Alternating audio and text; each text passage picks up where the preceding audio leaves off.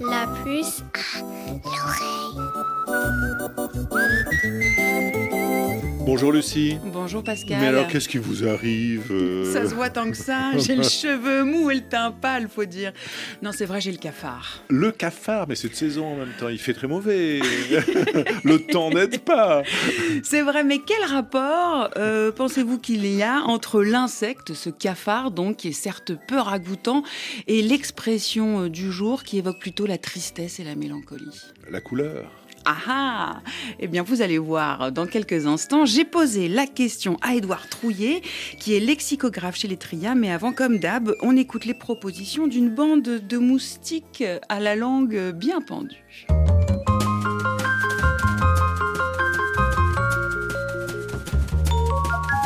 Avoir le cafard, c'est être euh, déprimé, être pas dans son assiette. Par exemple, quand euh, t'es petit, t'es sans tes parents et que tu dors chez un copain ou alors que t'es en colonie de vacances, et bah euh, peut-être tes parents ils vont te dire en revenant est-ce que t'as pas eu trop le cafard? Et trop le cafard, ça veut peut-être dire c'était pas trop dur sans nous. Mais sinon, avoir le cafard, c'est genre t'es t'es patraque. Parce que quand tu vois un cafard, ça, ça te. ça ça te fait vomir. Tu vois les cafards, ces petites bêtes qui rôdent, qui viennent euh, manger les restes, un peu, c'est un peu sale. Ça, ça vit dans le sale, dans le sombre, dans des recoins. euh, c'est être, euh, bah, être seul, se sentir mal du coup.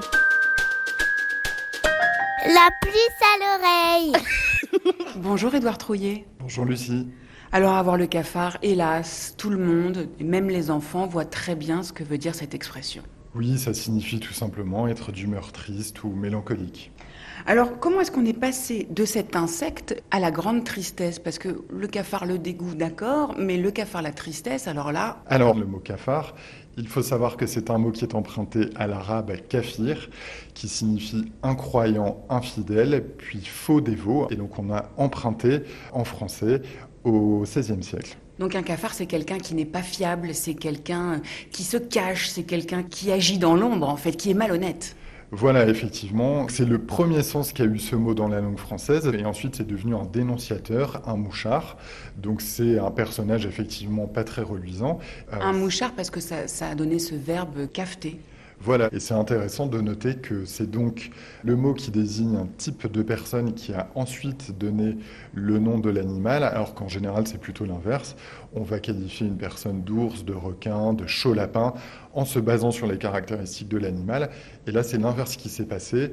On a nommé un animal d'après un type de personne, euh, une personne qui est mensongère, qui se cache, qui est noire. Et puis cette expression avoir le cafard, elle a été aussi popularisée euh, par Charles Baudelaire, ce, ce fameux poète du 19e siècle. C'est-à-dire que la première occurrence du mot cafard dans le sens euh, idée sombre, mélancolie, apparaît effectivement dans un poème de Baudelaire au XIXe siècle. Et c'est pas très étonnant puisque Baudelaire, c'est un spécialiste des sentiments sombres, c'est quelqu'un qu'on a beaucoup associé à la mélancolie et en particulier au mot spleen. Alors quand on a le cafard, on peut aussi dire qu'on a le bourdon, ce qui est intéressant puisque là encore il s'agit d'un animal. Effectivement, alors c'est un petit peu différent. Autant chez le cafard, la métaphore est assez parlante, puisque que ce soit pour le faux dévot, pour l'insecte ou pour le sentiment mélancolique, c'est toujours l'idée de noirceur hein, qui domine.